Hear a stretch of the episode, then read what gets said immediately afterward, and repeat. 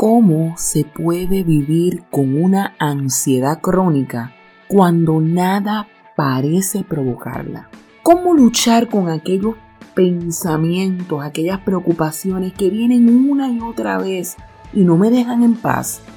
Estas son algunas de las interrogantes que se hace una persona que siempre está ansiosa o que padece de ansiedad generalizada.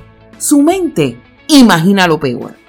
Se preocupa a diario por todo tipo de cosas y por eso está en constante tensión y nerviosismo. Si este es tu caso, te invito a que escuches este episodio porque es momento de manejar esa ansiedad que tanto te afecta. Esta enseñanza fue preparada para que conozcas otra manera de cómo puedes manejar la ansiedad. En la misma relaciono la consejería con la palabra de Dios. Soy tu consejera psicoeducativa, doctora Villamil, quien desea que tengas un yo pleno. Te doy la bienvenida a este episodio titulado Una ansiedad que nunca acaba. Este episodio lo diseñé pensando en aquellas personas que padecen de ansiedad generalizada. Pienso en ellos porque resulta agobiante, difícil, molestoso tener que estar y vivir constantemente ansioso. Los síntomas de esta condición se manifiestan tanto a nivel emocional, físico, psicológico, pero físicamente pueden padecer de temblores, tensión muscular, sudoración, mareos, palpitaciones, vértigos y hasta molestias estomacales. Cuando estamos ansiosos, no podemos disfrutar a plenitud, ni nos atrevemos a experimentar nuevas oportunidades porque estamos con miedo. Las personas con trastorno y ansiedad generalizada se preocupan continuamente por temas de la vida cotidiana, como aspectos de la salud, el dinero, los problemas familiares, aun cuando no existen razones aparentes para estar preocupadas. Así que se sobresaltan con facilidad y no pueden relajarse y mucho menos concentrarse. La ansiedad crónica resulta verdaderamente en un problema porque impide que la persona cumpla con sus responsabilidades, con sus compromisos diarios, ya sea en el trabajo, en el hogar, la familia, la vida social. Esa ansiedad es totalmente dañina porque supera la capacidad nuestra para nosotros adaptarnos, para responder, para manejar una situación. Simplemente la persona se siente incapaz.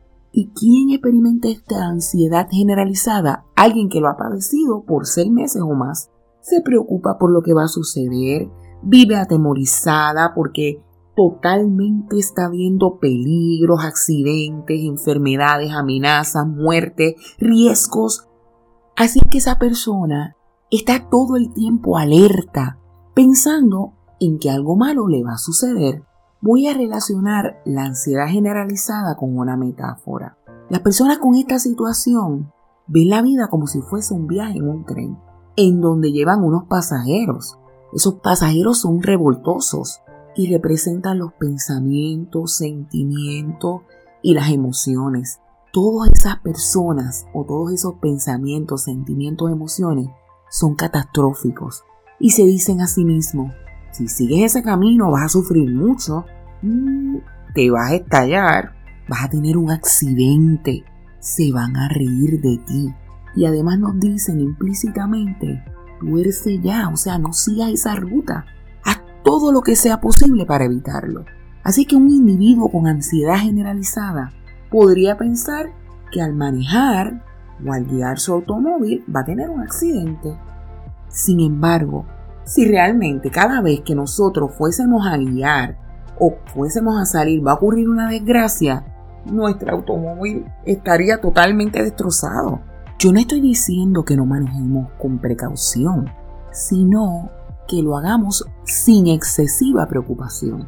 Porque si pensamos en que siempre va a suceder lo peor, imagínense, nunca saldríamos de nuestro hogar. Puede que en la vida pasemos por momentos difíciles, pero los que tenemos fe, sabemos que Dios nos da la salida con cada prueba con cada sufrimiento. Él es nuestra fortaleza, Él es nuestro pronto auxilio en las tribulaciones. Ahora bien, si entiendes que padeces de ansiedad generalizada, es tiempo de tomar acción. Dios quiere que tengas una vida plena, llena de abundancia, de paz, de gozo, de su presencia. Así que reconoce que llevas mucho tiempo ansioso y no es para nada saludable continuar de esa manera. Así que comienza por cambiar tus expectativas. Deja de presentir que te va a ocurrir algo malo, de que no tendrás la capacidad para afrontar X o Y situación. Si se te hace algo difícil, practica hasta que te salga. Si no entiendes, pide ayuda. Si hay peligros, trata de reducir los riesgos. Por ejemplo, si sabes que te podrían asaltar al retirar dinero de un cajero automático, no lo hagas de noche, y mucho menos solo. Recuerda, sé precavido, no preocupado en extremo. Otra técnica es dirigir o redirigir tu pensamiento a uno que no te genere tanta ansiedad. Puedes decirte a ti mismo, todo va a estar bien, todo lo puedo en Cristo que me fortalece. Es difícil, pero podré con esto. Diga el débil, fuerte soy porque dependo de mi Dios. Esto pasará. Si otros han podido, yo también puedo. Si fallo, me levanto. ¿Por qué no intentar? De los cobardes no se ha escrito nada. Otra estrategia que puedes considerar para reducir tu ansiedad es estar atento a aquellos momentos que la experimentes, de modo que la puedas controlar, ya sea relajándote, meditando, realizando una actividad placentera, respirando, dibujando, cantando o hasta escribiendo. Finalmente, no te expongas a situaciones que te provoquen más ansiedad. Más bien, protégete. Si lo que te causa ansiedad son los pensamientos, contrarréstalos. Si lo que te causa ansiedad es porque no tienes tiempo, organiza tu agenda. Si te provoca ansiedad las situaciones sociales, comparte con aquellas personas con quien te sientas más cómodo. De este modo estás evitando situaciones que te causen ansiedad. Espero que todas estas recomendaciones hayan sido de gran beneficio para que logres ser, sentir y dar lo mejor de ti. Nos vemos la próxima semana con otra enseñanza de este tema. Recuerda que esta serie de la ansiedad la puedes encontrar en todas las plataformas digitales.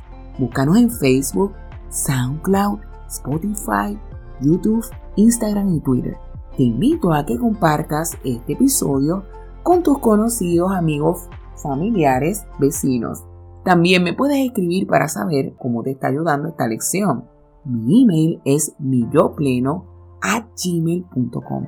Se despide de ti con mucho cariño tu consejera psicoeducativa, doctora Villamil. Dios te bendiga.